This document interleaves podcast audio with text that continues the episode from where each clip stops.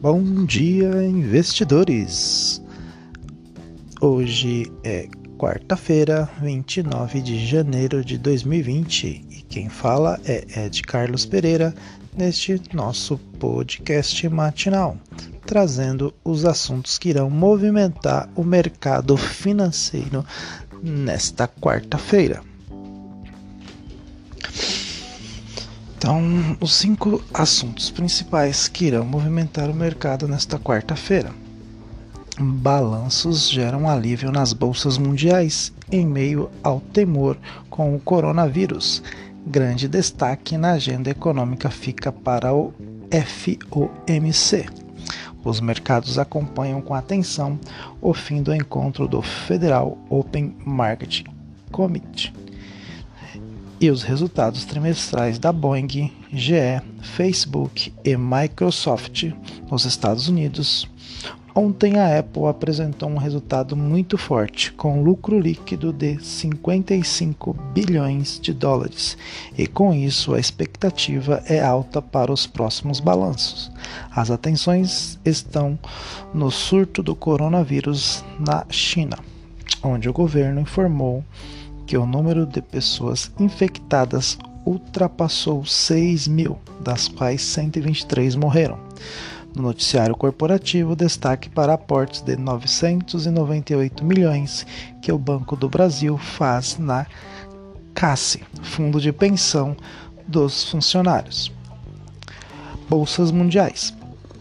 Os futuros de Nova York estão em terreno positivo na manhã de hoje à espera do fim da reunião do FOMC, que às 16 horas divulga o resultado. Wall Street também aguarda os resultados trimestrais da Boeing, General Electric, Facebook e Microsoft.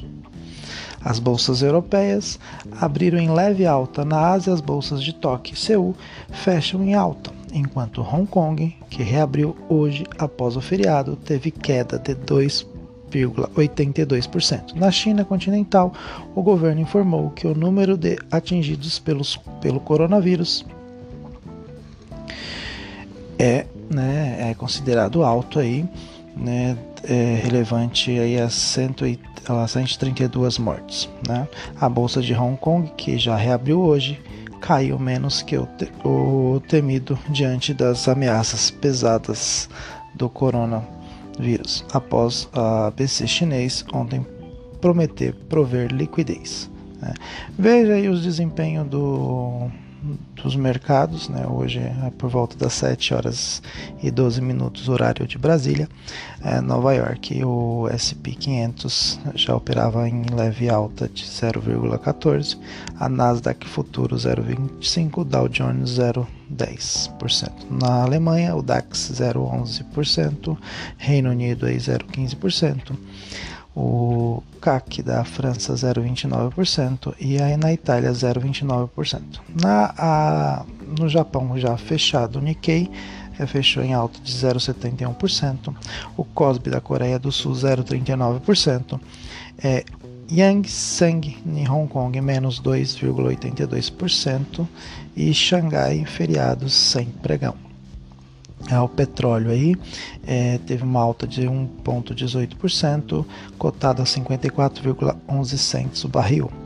A bolsa de Darling está fechada pelo feriado da China em 23 de janeiro. Contratos futuros de minério de ferro negociados em Darling fecharam com queda de 2,33%, cotados a 649.500 yuanes, equivalente a 93 dólares e 65 centavos. Os indicadores econômicos no Brasil, é, o Banco Central deve divulgar hoje o movimento de crédito em dezembro, em, em 2019, às 9 horas, enquanto o governo federal apresenta o resultado primário de dezembro de 2019 às 14 horas e 30 minutos. Já o governo central deve registrar déficit primário de 1 bilhão e 600 milhões em dezembro, segundo a estimativa mediana de economistas pesquisados pela Bloomberg, depois do déficit de 16 bilhões e meio né, em novembro e de 31,7 bilhões em dezembro de 2018. Também nesta quarta acontece a reunião do Conselho Monetário Nacional, CMN, formado pelo Ministério da Economia e pelo Banco Central do Brasil. Nos Estados Unidos, o governo deve divulgar às 10 horas e 30 a balança comercial de bens avançados em dezembro. No mesmo horário serão divulgados estoques no varejo e no atacado. No país, contudo, as atenções estarão voltadas para o FOMC às 16 horas, com as taxas devendo ser mantidas na banda de 1,50% a 1,75%. Presidente do FID, Jerome Power, fala em coletiva da imprensa às 16 horas e 15 minutos. A dúvida é, é se Power mencionará incerteza com o vírus, que já matou mais de 130 pessoas e afeta a atividade de empresas como Toyota e Starbucks no mercado chinês. Ao meio-dia, o Fundo Monetário Internacional, FMI, divulga em Washington um relatório de perspectivas econômicas para a América Latina e o Caribe em 2020. Auditoria no BNDES. O presidente da República, Jair Bolsonaro, disse: tem coisa esquisita e cobrou explicações sobre o reajuste que leva, levaram o BNDES a pagar 48 milhões por uma auditoria no Banco Estatal. O presidente do BNDES, Gustavo Montesano, deve explicar o caso hoje, informou o jornal O Estado de São Paulo. Estatais. O volume de investimento das empresas estatais em 2019 foi de 58 bilhões, uma queda de 31,3% sobre os 84 bilhões investidos no ano anterior, informou a reportagem de hoje do Valor Econômico. O Ministério da Economia comentou que, o, que a redução ocorre porque as duas principais campanhas né, companhias petro, de petróleo e, e a, a, Petrobras e a Eletrobras, responsáveis por 94% dos investimentos das empresas estatais, estão em fase de, desen, de desinvestimento com a venda de ativos. Os investimentos da Petrobras caíram 87% e o da Eletrobras 14,8%.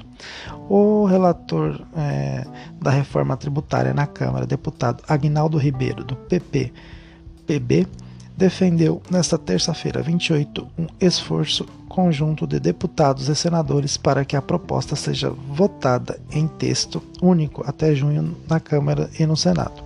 O governo de São Paulo, João Dória, disse ontem em evento do Credit Suisse está confiante de que a reforma tributária do governo federal será aprovada e que será seguida em forma administrativa.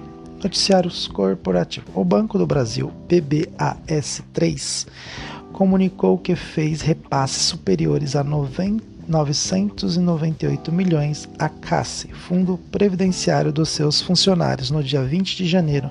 Quase metade deste valor, 450 milhões, refere-se a um acordo judicial que o banco fez com o grupo de dependentes indiretos, GDI, em 2007, após ocorrer a alteração estatuária da CASSE. Já a seu CELP, Companhia Energética de Pernambuco, CEPES, CEPE5 informou que pretende captar 120 milhões de dólares, o equivalente a 502 milhões de reais, através de contratos de WEPs que serão feitos pelo